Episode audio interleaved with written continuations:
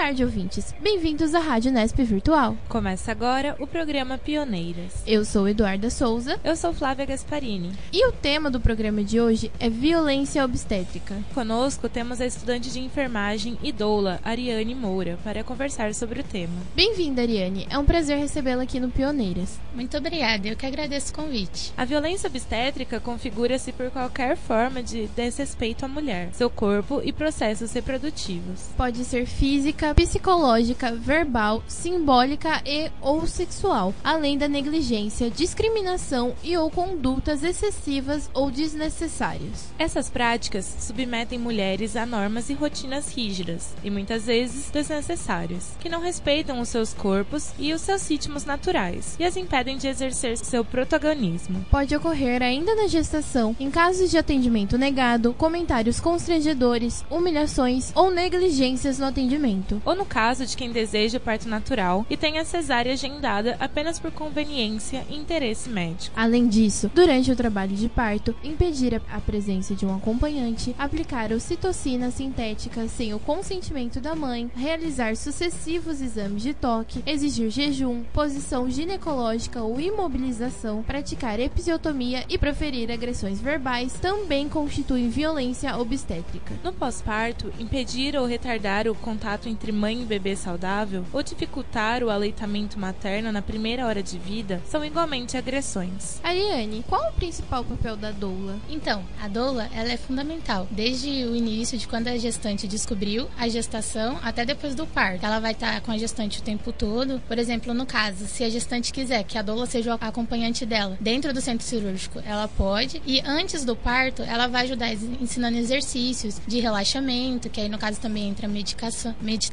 No caso de qual posição é mais confortável, ela vai aconselhar essa gestante a escolher que posição é mais confortável, porque a gestante tem todo o direito de escolher qual posição vai ser mais confortável para ela. Vai ensinar os exercícios de respiração, que entra a questão da respiração diafragmática, né, que vai ajudar ela principalmente a amenizar a intensidade das contrações na hora do parto. Vai explicar para ela a importância também das questões que tem que dormir, tem que ter as horas de sono para poder ter aquele descanso, porque ela vai sentir um cansaço maior, porque agora ela vai estar tá funcionando por duas pessoas, não só mais ela. Então a doula, ela vai estar tá fazendo esse papel de estar tá ajudando de desde o início até o final, ensinando todas essas atividades que podem estar tá ajudando a amenizar. Como a doula pode ajudar a impedir uma violência obstétrica? Então, aí entra a questão do plano de parto. O que, que pode ser feito? É um documento que a gestante pode deixar ele impresso e ela vai estar tá colocando lá tudo o que ela quer. Por exemplo, a questão se ela quer que tenha luz ambiente no quarto, se ela quer que tenha som ambiente de fundo na, na hora do parto, por exemplo, se ela quer uma música calma, algo que lembre uma cachoeira. Aí a doula, ela pode estar com esse documento em mãos, entregar na hora do parto e ela pode também deixar claro todas as exigências da gestante, porque são na verdade direitos dela. Então esse documento, que é um respaldo legal, pode estar com a doula na hora do parto. Você costuma acompanhar gestantes de segunda viagem? Ou seja, mulheres que na primeira gestação sofreram algum tipo de violência obstétrica e decidiram ter uma experiência diferente? Sim, que nem no caso na maternidade. A gente teve a experiência de estar na, na maternidade e tiveram bastante casos de gestantes que resolveram ter um segundo filho que contaram pra gente que a primeira experiência não foi boa, porque elas acabaram sendo induzidas de como que deveria ser o parto, não foi esclarecido quais eram os direitos dela que a maternidade deveria estar tá exercendo como deveres, até mesmo no pré-natal não foi esclarecido nada para elas, acaba perguntando, né? Ai, como que foi a experiência do seu parto? E muitas delas falam assim: "Ah, eu não gosto nem de lembrar". Mas aí algumas optaram por tentar, né, ter uma experiência diferente através desse segundo parto, dessa segunda gestação. E algumas contaram que a experiência foi boa, que foi diferente, que aí já entra a questão da humanização, que elas acabaram recebendo mais informações e também entra o caso de algumas que nem no, a gente pegou o caso de uma menor de idade, que ela já tinha um filho e aí ela teve o segundo filho e não foi dado nenhum direito para ela, muito pelo contrário, induzida a cesárea, porque falaram para ela que ela não seria capaz de ter dilatação, então já amedrontaram ela desde o início. E aí acontece isso realmente, a experiência dela não foi boa, mas entra por quê? Por causa da falta de passarem a informação para ela. Você já presenciou algum tipo de violência obstétrica?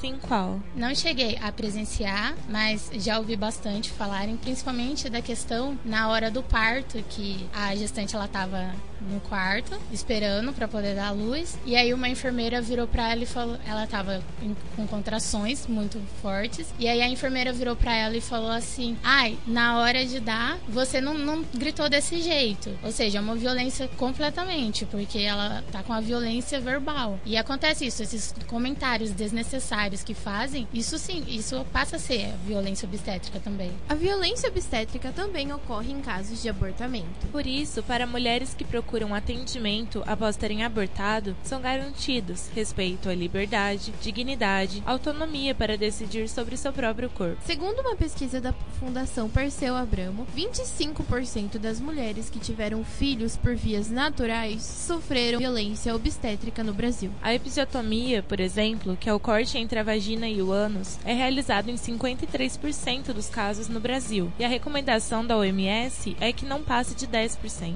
Entre as vítimas, as mulheres negras e de classe baixa são as que mais sofrem com a violência. Dados da campanha SUS sem racismo de 2014 indicam que 60% das vítimas de mortalidade materna são negras. As mulheres negras também são menosprezadas em hospitais públicos devido ao antigo mito de que negras sentem menos dor, sendo dessa forma expostas a horas de sofrimento sem receber anestesia. Esses dados mostram o quanto o racismo institucional afeta diversos âmbitos da sociedade, inclusive a qualidade e o acesso à saúde pública. Porém, existem algumas maneiras de evitar a violência obstétrica. A melhor forma de garantir os seus direitos na hora do parto é fazer o seu plano de parto. Você também pode fazer em um cartório uma declaração de vontade antecipada, o DVA. Que é uma lista feita pela gestante, em que ela menciona tudo o que ela concorda e não concorda que seja feito durante todo o parto, incluindo o pré e o pós-parto. O plano de parto deve ser entregue no hospital para o médico. O plano de parto é uma das recomendações feitas pela Organização Mundial de Saúde, a OMS, para melhoria das condições do parto. Você pode denunciar caso o hospital recusar o plano de parto. Se for um hospital particular, procure a ouvidoria do hospital e formalize a denúncia. Além disso, denuncie na Agência de Saúde Suplementar, conhecida pela sigla ANS. Você pode ligar para o telefone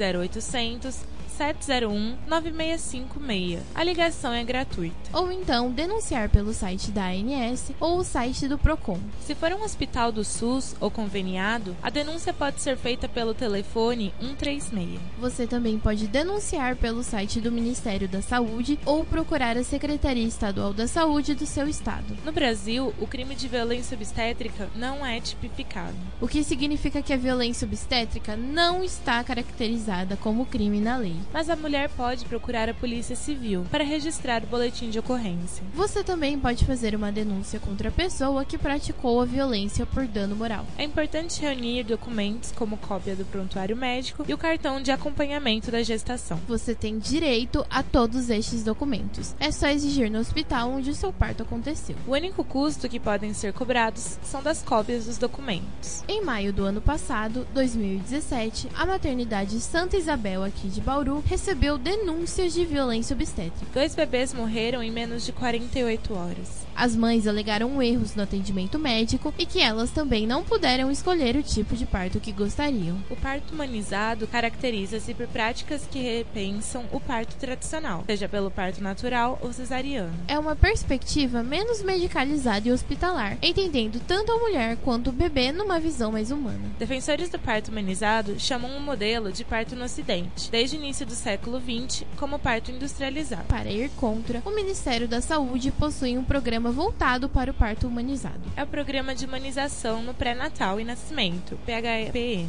O objetivo desse programa é a melhoria do acesso. Também dá assistência ao parto e o perpério às gestantes e ao recém-nascido. A humanização compreende pelo menos dois aspectos fundamentais. O primeiro é o dever das unidades de saúde receber com dignidade a mulher, seus familiares e o recém-nascido. O segundo aspecto do programa é a adoção de medidas e procedimentos comprovadamente benéficos para o acompanhamento do parto e do nascimento. O médico ou a médica devem evitar práticas intervencionistas que são desnecessárias. Algumas dessas intervenções podem acarretar maiores riscos tanto para a mãe quanto para o bebê. Ariane, você também costuma acompanhar gestantes que optaram pela cesárea? Quais mudanças podem deixar esse procedimento mais humanizado? A gente costuma acompanhar e no caso não é porque é uma cesárea, por exemplo, na hora que o recém-nascido nasceu, que ele foi tirado da mãe, que o cordão umbilical já tem que ser cortado. Que nem no caso do parto natural, quanto na cesárea, tem que ser esperado ele parar de pulsar. Ou seja, esse bebê que nasceu, ele vai ficar com a mãe até o cordão parar de pulsar e a hora que o cordão parar de pulsar, que ele vai ser cortado. E aí também entra o direito da mãe, se ela quiser. Se ela mesma quiser cortar o cordão, é direito dela. Se ela quiser que o acompanhante corte o cordão, também é direito dela. Isso torna o parto mais humanizado, deixar que ela faça essa escolha. A questão também do ambiente, ela tem todo o direito de escolher como ela quer que esteja, quarto, qual posição vai ser mais confortável para ela, porque não é porque se trata de uma cesárea que ela não tem direito de escolher, que o médico tem que escolher o jeito que é mais viável para ele. A questão da temperatura do quarto também, que o, muitos médicos reclamam, que eles falam assim: "Ai, que nem eu vou passar calor", e aí eles chegam e ligam o ar condicionado, coloca lá no 12, no 15, porque eles são calorentos. Mas no caso tem que se preocupar com a gestante, com a temperatura do ambiente, porque quem vai acabar passando frio, quem vai acabar tendo uma hipotermia é a gestante. Então é todo o direito dela. Tem que ser coisas que vão deixar realmente esse parto mais humanizado, não pelo fato de porque não é um parto natural, porque é uma cesárea e tem que ser feito de qualquer jeito, do jeito que o médico vai preferir. Não, tem que ser coisas que sejam viáveis para essa gestante. Na questão do preconceito, você já foi acompanhante né, em hospitais precários, ou soube, ouviu de algum, alguma situação em que uma mulher negra passou por isso, passou pela violência obstétrica?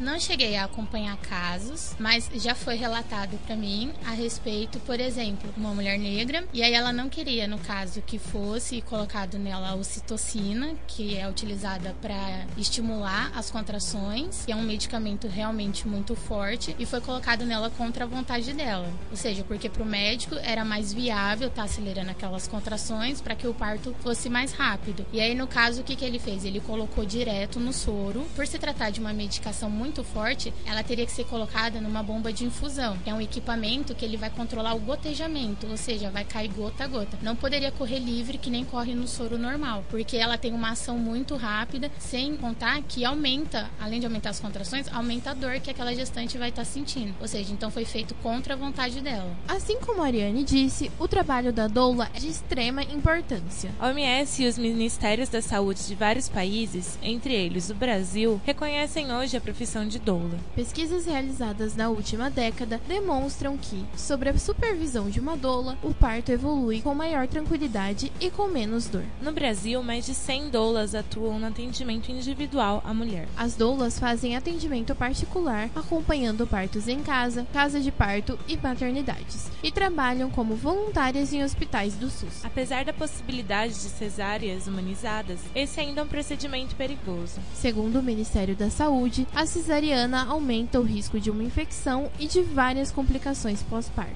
A cesárea aumenta o risco de uma hemorragia, risco de complicações na anestesia, o que pode levar à morte. A cirurgia triplica o risco de morte da mãe. Também aumenta o risco de acontecer acretismo placentário, que é quando a placenta gruda no útero. Risco de placenta prévia e de endometriose, além de problemas com a fertilidade. A cesárea também pode causar problemas para o bebê. A cirurgia aumenta em 120 vezes a probabilidade de problemas respiratórios. Cerca de 25% dos óbitos neonatais e 16% dos óbitos infantis no Brasil estão relacionados à prematuridade. Dados da ANS em 2015 mostram que, no Brasil, o percentual de partos cesáreos chega a 84% na saúde suplementar. Na rede pública, o número de cesarianas é cerca de 40% dos partos. Por estar focada no nascimento do seu filho, a vítima pode não se abalar tanto com a violência obstétrica no momento em que a sofre. Porém, essa situação pode gerar um trauma futuramente. Os traumas causados às mulheres devido à violência sofrida no parto pode ser levado pela vida inteira. Um desses traumas seria a depressão pós-parto, a partir de um momento doloroso que foi essa violência. Os sintomas da depressão pós-parto são normalmente tristeza, cansaço excessivo, muito medo, ansiedade e insônia. Além disso, a violência obstétrica pode gerar distúrbios de ansiedade, estresse pós-traumático, distúrbios alimentares e distúrbios do sono. Essa questão deve ser tratada como problema público, mas ainda anda a passos lentos. E assim nosso programa chega ao fim. Gostaríamos de agradecer a Ariane pelo debate e a participação no programa. Você gostaria de fazer mais alguma consideração? Eu acho que é isso mesmo. Agradecemos também a editora de som Giovanna Romagnoli e as repórteres Agnes Campos, Isabelle Toso e Nádia Linhares. O programa também não poderia ser realizado sem nossa produtora, Flávia Gasparini, e editora Paula Borim. Eu sou Eduarda Souza. Eu sou Flávia Gasparini. Muito obrigada por nos ouvir. Até o próximo Pioneiras.